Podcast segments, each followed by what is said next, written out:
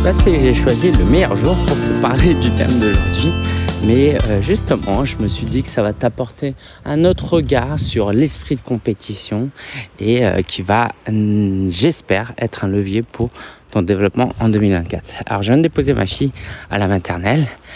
Et euh, en fait, donc je la dépose pile à l'heure et en partant, je vois le papa d'une fille qui arrive un peu en courant. Et euh, je peux pas m'empêcher d'être euh, d'être euh, amusé et content parce que j'ai déposé ma fille avant la sienne. Alors le gars est vraiment très sympa. Sa fille a invité notre fille à, la maternelle, donc c'est pour ça que je fais, j'ai un peu cet esprit de compétition avec lui, mais qui est venu de manière très inconsciente, qui est que ben j'essaye d'arriver avant lui en fait. Et à travers cet exemple, j'aimerais te faire réfléchir sur euh, la comparaison. Tu sais, on parle souvent de comparaison, c'est mal de se comparer, c'est mal de se comparer. Je dis souvent à nos clients que ce qui est mal, c'est de mal se comparer. Je trouve que c'est très sain de se comparer. Pourquoi? Parce que ça nous pousse à nous améliorer. Si toi et moi, on vivait sur une île déserte, on n'aurait certainement pas beaucoup d'ambition dans notre vie. Pas juste parce que sur une île déserte, c'est compliqué d'avoir des ambitions, mais parce qu'on a besoin d'être stimulé par les autres, par euh, leur accomplissement, par euh, leur euh, réussite. Alors, je connais pas les dates et le temps précis, mais tu connais peut-être l'histoire du, du record euh, du monde du 100 mètres qui a été franchi pour la première fois une année. Euh, en fait, les scientifiques pensaient qu'on pouvait pas courir un 100 mètres en moins de 10 secondes, c'était physiquement impossible. Et l'année où euh, un athlète a réussi à franchir ces 100 mètres en moins de 10 secondes, eh ben, plusieurs athlètes ont réussi. Et comme par hasard, tout plein d'athlètes ont suivi les années d'après, alors que jusque-là, c'était convenu que ce n'était pas possible. Pourquoi? Parce que cet esprit de compétition nous ouvre les yeux vers plus de possibilités, nous autorise à viser plus grand. Et tu le sais, la plupart des... En général, hein, dans la vie professionnelle, je précise, euh, et même politique, on peut dire, les hommes réussissent mieux que les femmes. Pourquoi? Est-ce que c'est juste parce qu'on vit dans une société sexiste? Est-ce que c'est juste parce que les hommes ont un problème euh, d'ego et ils cherchent à combler un déficit à travers leur accomplissement professionnel? Ok, il y a peut-être de ça. Mais ce que j'ai envie de te dire, c'est que euh, d'une manière générale, les hommes ont un, esprit de compétition qui est un peu différent chez les femmes. Je pense que les femmes euh, l'ont aussi, mais je ne rentrerai pas sur ce sujet, c'est bien trop délicat. Mais tu vois, les, les hommes, on veut chercher à surpasser les autres. Par exemple, quand on fait des entraînements de foot, euh, bah forcément on fait des confrontations et euh, on va faire des tirs et c'est du style bah, ceux qui marquent ils gagnent et ceux qui euh, marquent pas assez doivent faire des pompes. Et ça, ça nous stimule. Et c'est pas parce qu'on est en compétition qu'on est dans un mauvais mindset, dans quelque chose de négatif en fait. C'est extrêmement positif.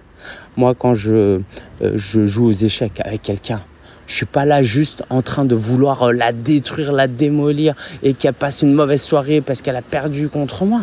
Non, c'est juste que bah, j'ai envie de donner le meilleur de moi-même, l'autre personne en face aussi, et du coup, ça nous pousse dans nos retranchements, ça nous pousse à nous améliorer, et ça, c'est hyper intéressant. Donc concrètement, ça veut dire quoi? Ça veut dire que euh, il y a une histoire de dosage. Par exemple, moi, je suis très très rarement sur les réseaux sociaux.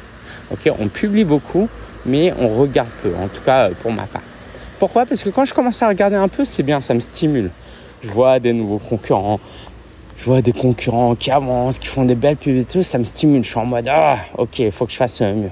Mais quand je regarde un peu trop, c'est la jalousie qui débarque. En mode, oh, Mellingen, t'es un loser. Oh, tu sais pas faire ci, tu sais pas faire ça. Oh, ça fait plus de 10 ans que t'es entrepreneur et t'en es toujours là. Pourquoi c'est un vrai problème, la comparaison? C'est qu'en fait, tu vas faire la somme inconsciemment de tous tes concurrents et tu vas le comparer à toi. Tu vois ce que je veux dire ou pas?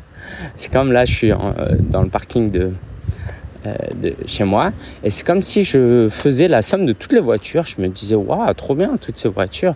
Oh, en cumulé, ça doit coûter un million. Et je la compare à ma voiture qui coûte 15 000 euros. bah forcément ça fait pas le poids. C'est injuste envers nous-mêmes de se comparer de cette manière. Donc il y a aussi une histoire de dosage. Et moi ce que j'aime bien faire, c'est d'interviewer les gens. Alors j'aime bien faire, c'est pas hyper agréable, hein et je te citerai pas de nom, mais j'aime bien interviewer des gens qui sont un peu meilleurs que moi, si tu suis mon podcast. Euh, pas systématiquement, hein, mais des gens qui sont un peu meilleurs que moi, avec qui je ressens un peu de compétition, parce que ça me stimule, ça me fait progresser. Et c'est pas les interviews les plus agréables dans le sens où euh, je me tape des barres. Mais par contre, quand je termine pendant quelques semaines, encore ça cogite, ça cogite et ça me stimule et ça m'encourage à aller plus loin, à voir que c'est possible. Et une dernière chose que j'aimerais te partager, c'est contrairement à l'exemple du jeu d'échecs où il y a un gagnant et un perdant.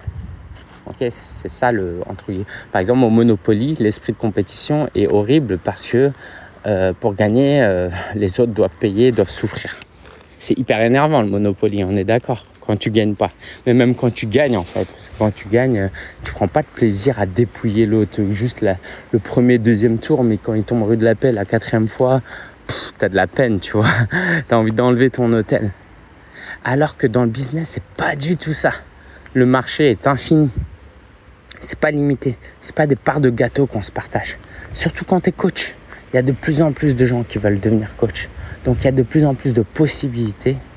Et euh, à la limite, dans 30-40 ans, le marché sera saturé, mais on en est encore très loin. Combien de tes amis se sont déjà fait coacher?